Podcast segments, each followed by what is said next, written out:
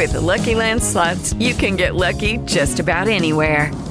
This is your captain speaking. Uh, we've got clear runway and the weather's fine, but we're just going to circle up here a while and uh, get lucky. No, no, nothing like that. It's just these cash prizes add up quick. So I suggest you sit back, keep your tray table upright, and start getting lucky.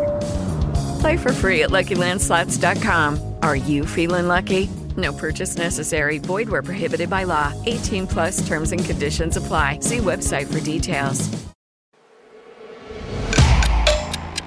Eu sou o Márcio Miranda e esse é o 15 Minutos, podcast da redação da Gazeta do Povo. Vamos ver então os números exatos da vacinação contra a Covid-19 pelo Brasil. O número de pessoas que tomaram a primeira dose é de 139 milhões 876 mil 67 pessoas e os brasileiros que tomaram a segunda dose ou a dose única da vacina é de 76 milhões 735 mil 581. Olha, felizmente a vacinação contra a Covid-19 avançou bastante no Brasil. A redução dos números de mortes e casos da doença está aí para mostrar a importância da imunização. Aqui no Brasil são quatro as vacinas aplicadas: Oxford AstraZeneca, Coronavac, Pfizer e Janssen. Mas, ao mesmo tempo, ainda há outros imunizantes que estão sendo desenvolvidos. Entre eles, inclusive, há estudos brasileiros. A Universidade Federal do Rio de Janeiro desenvolveu uma vacina contra a Covid. A expectativa é de que a vacina, que está sendo chamada de UFRJ-VAC, seja submetida à Anvisa agora em agosto para autorização para as fases de testes 1 e 2. Uma pergunta que fica: como essas vacinas brasileiras serão testadas se a população já estiver imunizada? Afinal, repito, felizmente, boa parte da população brasileira já está vacinada com uma ou duas doses ou ainda com a dose única. É sobre esse tema que a gente fala nesse episódio do podcast 15 Minutos. Minha convidada para falar do assunto é a Amanda Miléu, repórter especialista em saúde da Gazeta do Povo. Ao longo do episódio, você ouve trechos de reportagem veiculada pela TV Brasil. Vamos lá então? Bom, Amanda, é, a gente falou muito aqui no podcast, né, ao longo do ano passado, sobre testes das vacinas, essas que estão hoje sendo aplicadas, né? Felizmente, aliás. Mas para a gente relembrar, né, em relação aos testes, como é que são feitos, né? Ou seja, como é que funcionam os testes aí de eficácia e segurança de uma vacina que, quando estavam sendo testadas, ainda não existiam, obviamente, né? E que estavam ainda em desenvolvimento, hein, Amanda? Oi, Márcio. Pois então, quando o mundo começou a testar as vacinas contra a Covid-19, nós ainda não tínhamos nenhum outro imunizante para comparar eficácia, porque, enfim, era uma doença nova e as vacinas, como você bem colocou, também eram novas. Então, não era como o desenvolvimento de uma vacina para gripe, por exemplo, que nós já temos alguns imunizantes que já estão disponíveis e qualquer vacina que vier daqui para frente, ela vai ser comparada a essa que já tem sido usada, né? Então, pensando nessas vacinas novas contra uma doença nova, não havia muito o que, que a gente poderia comparar. Então, os ensaios clínicos que avaliaram as vacinas contra a Covid no ano passado, eles se dividem em várias etapas, como é comum nos ensaios clínicos mesmo, mas a terceira fase, que é aquela fase que avalia uma eficácia da vacina, ela envolve então um número grande de pessoas que são divididas em dois grupos um grupo que recebe a vacina em teste e outro grupo que recebe uma substância placebo, que não tem nenhuma ação contra a Covid, enfim, é uma substância realmente inócua. Esse grupo que recebe essa substância placebo é chamado de grupo controle, e ele existe nos estudos clínicos para servir realmente de comparativo, para que os pesquisadores eles saibam que qualquer efeito que aparecer no grupo, por exemplo, que recebeu a vacina, mas não aparecer no grupo que recebeu o placebo, muito provavelmente então aquele efeito seria por conta do imunizante, entendeu? Para servir de, de comparativo realmente. E como o efeito que os pesquisadores queriam ver nessa fase era a eficácia daquela vacina que estava sendo desenvolvida, eles olham então para quantas pessoas acabam desenvolvendo a Covid e calcular essa quantidade. Só que assim, mesmo antes do estudo começar, os pesquisadores eles se reúnem e eles discutem qual que vai ser o número de infecções que eles precisam esperar que ocorram naturalmente entre os participantes daquele estudo, para que eles possam parar a pesquisa, tirar o cegamento, que o que significa esse tirar o cegamento, né? Nos estudos que são chamados de duplos cegos, nem o participante e nem o pesquisador sabe o que está recebendo, quem está recebendo o que, se é placebo ou se é a substância em teste. Por isso que o, o nome é chamado de duplo cego. Então, uma vez que eles atingem esse número de infecções que vão ocorrer naturalmente, os pesquisadores olham para os dados de todos os participantes, verificam se aquela pessoa que ficou doente, ela recebeu a vacina ou se ela recebeu a substância placebo. Se o maior número de participantes doentes estiver no grupo placebo, isso demonstra uma proteção das vacinas. Porque vale a gente lembrar, as pessoas que elas estão nesses estudos clínicos, elas não sabem em quais grupos elas estão e após elas receberem as doses, elas continuam a vida normal. Ela pensa, ah, não sei se recebi a vacina ou se recebi a placebo, mas continua a vida da forma como estava acontecendo, claro, com todos aqueles cuidados, enfim, que foi próprio do, do ano passado e desse ano também. Mas assim, se elas soubessem em quais grupos elas estariam, isso poderia gerar um viés, um risco de a pessoa, por exemplo, sabendo que ela tomou a vacina, ela se sentiria às vezes um pouco mais à vontade para se expor, talvez um pouquinho mais do que a pessoa que tomou a substância placebo, por exemplo. E isso poderia afetar o resultado do estudo clínico. É por isso que esses estudos com resultados que são considerados mais confiáveis são aqueles com essa metodologia do ensaio clínico duplo cego, né? Ou seja, ninguém sabe que recebe, e o randomizado. O randomizado no sentido de que as pessoas elas são colocadas em cada grupo não de uma forma ordenada ou sob nenhuma regra, uma forma um pouco mais aleatória. Então, os ensaios clínicos que avaliaram a eficácia das vacinas contra a Covid no ano passado, já que eram vacinas absolutamente novas, elas seguiram essa metodologia com esse grupo controle que recebeu uma substância placebo, que é um pouquinho diferente do como a gente pode ver daqui para frente como eu disse várias vezes aqui já nesse podcast, felizmente tem muita gente já imunizada, né? Muita gente já recebeu vacina, uma dose ou duas doses aqui no Brasil. Como é que faz, então, agora com os testes de novas vacinas sendo desenvolvidas, né? O que, que exatamente esses testes pretendem descobrir, então, a partir de agora? Pois é, Márcia, felizmente a gente já tem esse, esse número crescente de pessoas sendo vacinadas né, contra a Covid-19, então o cenário dos estudos clínicos também é um pouquinho diferente, porque assim, nós ainda temos vacinas que estão sendo testadas, que estão sendo desenvolvidas, inclusive algumas brasileiras, criadas em universidades públicas aqui do, do país, só que quando chegar a etapa dos ensaios clínicos, ou, ou, os estudos feitos em seres humanos, os pesquisadores eles não vão poder mais separar um grupo controle que vai estar totalmente desprotegido, que não vai ter recebido nenhuma outra vacina e que só vai receber, digamos, a substância placebo. Primeiro porque como a gente comentou, né, com o andar da vacinação, a gente pode não ter um número significativo de pessoas não vacinadas que possa ser participar desse estudo clínico e possa, né, é, não receber às vezes nenhuma substância, e segundo, porque não pode, não é ético para os pesquisadores montarem um estudo nesse, nessa, nesse cenário em que metade dos participantes não estejam vacinados para uma doença que já tem uma vacina disponível. As comissões de ética da, que os pesquisadores precisam enviar uh, todo o estudo para ser aprovado, para ter a, a aprovação dessas comissões, elas não permitem estudos assim nesse cenário que a gente vive hoje. Então, como que funciona? Primeiro, o estudo vai mudar um pouquinho o foco ao invés de avaliar uma, uma, eficácia pura, digamos assim, daquela vacina em teste, o novo imunizante vai ser comparado com as vacinas que já são disponíveis. E aí, dois princípios vão ser verificados. O primeiro, o princípio da similaridade e o princípio da não inferioridade. Ou seja, a vacina nova, ela tem que gerar uma resposta imunológica que seja similar aos imunizantes que já estão disponíveis e ela não pode ser de forma alguma inferior a essa resposta dos outros imunizantes. Isso é meio óbvio, né? Porque como é que você vai aprovar uma vacina que seja de alguma forma inferior àquilo que já está disponível? Não faz sentido para a população ter mais uma opção que não seja tão boa quanto aquela que já existe, né?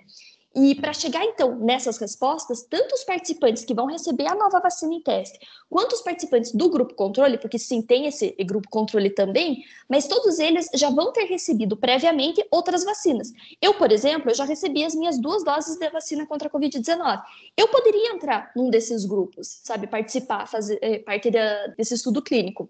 Em uma matéria que a gente fez sobre esse assunto para o Sempre Família, eu conversei com um pesquisador da Universidade Federal de Minas Gerais, o professor Flávio, e ele faz parte parte, inclusive, do grupo que está desenvolvendo uma vacina contra a Covid aqui no Brasil, e ele explicou que no desenho do estudo que eles estão montando, para pensando nessa fase 3 da vacina, nessa análise da eficácia, os participantes que eles vão recrutar vão ser aqueles que já tomaram as duas doses da Coronavac há pelo menos seis meses. E claro, não é todo mundo que hoje, agora, comecinho de setembro, já tomou a vacina há mais de seis meses, especialmente essas duas doses, mas quando o estudo clínico começar, que provavelmente vai ser no próximo ano, um pouquinho mais para frente, já vai ter mais gente que vai se encaixar nesse perfil. Então, só para deixar claro, Todos os participantes, então, eles já vão ter sido previamente vacinados. Metade vai receber como terceira dose a vacina em teste e a outra metade do grupo controle, né? Ao invés de receber uma substância placebo, ela vai receber a terceira dose da Coronavac, pensando nesse desenho desenhado lá da, da Federal de Minas. E é justamente hum. para poder verificar esses princípios da similaridade e da não inferioridade no caso dessa vacina, então, da Federal de Minas, será um comparativo com a vacina da Coronavac.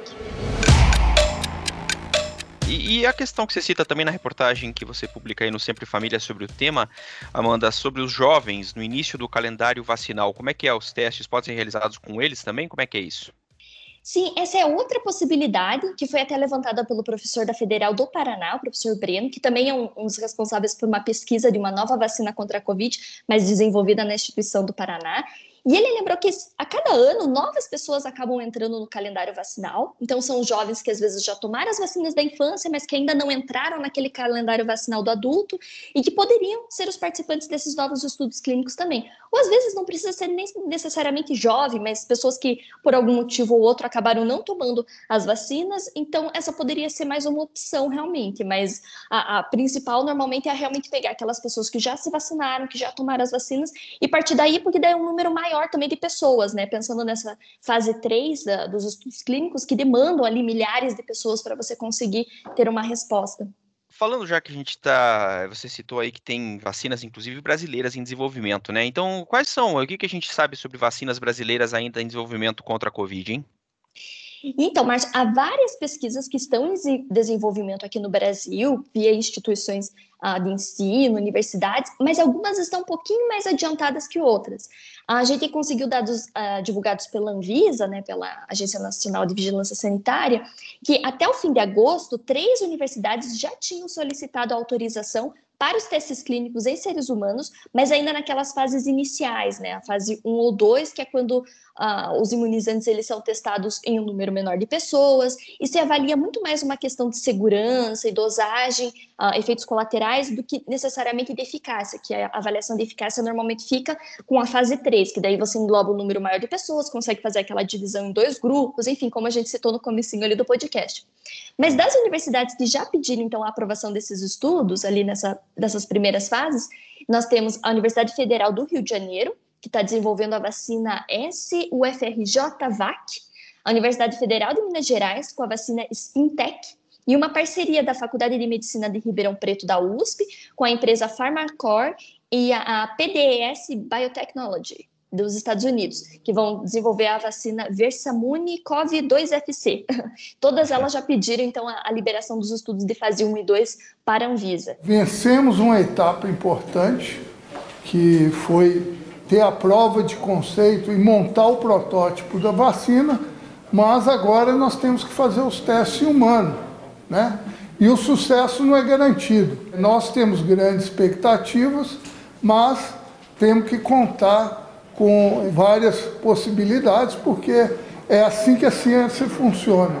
Então nós estamos aí trabalhando arduamente para vencer cada uma dessas etapas e, e é isso que nós podemos aí dar é, dar para a sociedade. O Amanda, já que a gente está nesse tema também, eu queria falar sobre é, a questão assim de a importância de se ter mais vacinas em desenvolvimento, né? E, inclusive, em especial, essas vacinas produzidas aqui no Brasil. Pensando sobre o seguinte aspecto: o que, a gente já sabe, ou não ainda, né, sobre a necessidade de transformar a campanha de vacinação contra a Covid em algo permanente, rotineiro, todos os anos, né? Nos moldes, por exemplo, que a gente conhece da campanha de vacina da gripe, por exemplo, né? Já se tem informações sobre isso, Amanda? Pois é, os especialistas da área, eles até apontam para essa possibilidade de que talvez então a Covid ela não desapareça tão cedo e que a gente tenha que lidar com ela como a gente lida com a, a gripe, com essa vacinação anual, até porque a vacina da influenza, né, a da gripe, ela é refeita todos os anos justamente por conta das mutações que o vírus acaba sofrendo ao longo desse período. Então, a cada ano, as agências regulatórias, como a Anvisa, elas se baseiam em qual vírus está em maior circulação no território nacional ou no hemisfério E diz qual que vai ser a composição da vacina que vai ser aplicada naquele ano ou no ano seguinte, enfim, naquele período mais de, de frio, de inverno, que é quando a gente tem a, as nossas campanhas de vacinação contra a influenza, né?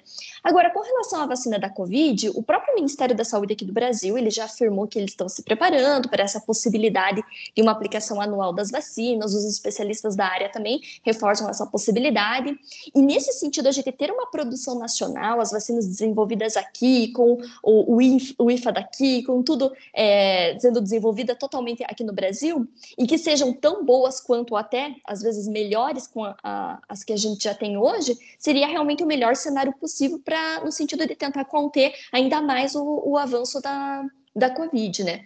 Mas também a gente tem que lembrar que tem essa discussão sobre a terceira dose, que ela ainda está sendo avaliada também tem especialistas que destacam a importância da revacinação, especialmente para alguns grupos específicos que sejam mais vulneráveis. Outros especialistas acham que não, não vem uma necessidade de uma terceira dose, pelo menos não agora, nesse momento que a gente está passando, talvez um pouquinho mais para frente, e também pensando nesse, nesses grupos uh, que estão mais em risco a um desenvolvimento de uma Covid mais grave. Então, essas são questões que ainda estão sendo discutidas, mas sim, é possível que nós tenhamos uma vacinação anual contra a Covid, assim como é hoje contra a gripe, a gente só precisa esperar um pouquinho, o, avançar um pouco mais essa, essa discussão para fechar, sempre bom a gente lembrar quando a gente conversa, né, Amanda, da importância da vacinação, até porque tem um estudo recente do CDC lá dos Estados Unidos, né, que traz uns bons dados aí em relação a isso, né? Tem sim, no começo de setembro, o Centro para Controle de Doenças lá dos Estados Unidos, o CDC americano, eles divulgaram os dados de um novo estudo em que eles avaliaram a incidência de casos de Covid, mas não só dos casos, ah, mas também as hospitalizações e mortes pela doença principalmente entre pessoas que já haviam sido vacinadas. E eles concluíram que as pessoas que, por algum motivo, não tinham sido vacinadas ainda, elas tinham 11 vezes mais chance de morrer por Covid do que as pessoas vacinadas. E para chegar nesse resultado, então, os pesquisadores avaliaram, analisaram mais de 600 mil casos de Covid entre ali, o período de abril e meados de julho nos Estados Unidos. Então, os dados que a gente tem até agora, né, Marcelo, só reforçam a importância da vacinação, a efetividade que as vacinas têm em proteger contra aquilo que é, é mais importante, que é a vida das pessoas, né? Você pode até vacinado acabar desenvolvendo a Covid, acabar entrando em contato porque há uma circulação grande do vírus ainda, e, mas se aquilo te proteger, as vacinas têm se mostrado protetivas para que não avance, para que aquela doença não seja algo que vai causar um dano muito grande para a vida da pessoa, não seja algo que vai causar a morte daquela pessoa. Então, por isso que é, muito importante realmente a gente se vacinar e, e os dados que a gente tem até agora só reforçam realmente essa importância. Sempre bom lembrar. Amanda Miléo, obrigado por participar de mais esse episódio aqui do podcast. Até a próxima. Um abraço. Eu que agradeço, Márcio. Até a próxima. Terminando mais este episódio do 15 Minutos, podcast da redação da Gazeta do Povo. Olha, durante o episódio, além de áudios que foram retirados de reportagens veiculadas pela TV Brasil, você também ouviu um áudio retirado do canal da UFMG, a Universidade Federal de Minas Gerais, do YouTube. Eu lembro que o 15 Minutos conta com a participação da Maria Scrocaro na produção, montagem do Leonardo Bestloff e a direção de conteúdo do Rodrigo Fernandes. Eu sou o Márcio Miranda e agradeço sempre a sua companhia. Até mais!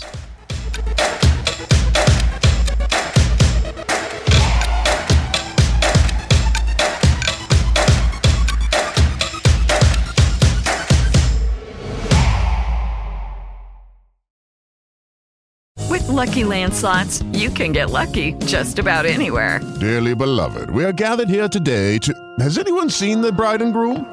Sorry, sorry, we're here. We were getting lucky in the limo and we lost track of time. No, Lucky Land Casino, with cash prizes that add up quicker than a guest registry. In that case, I pronounce you lucky.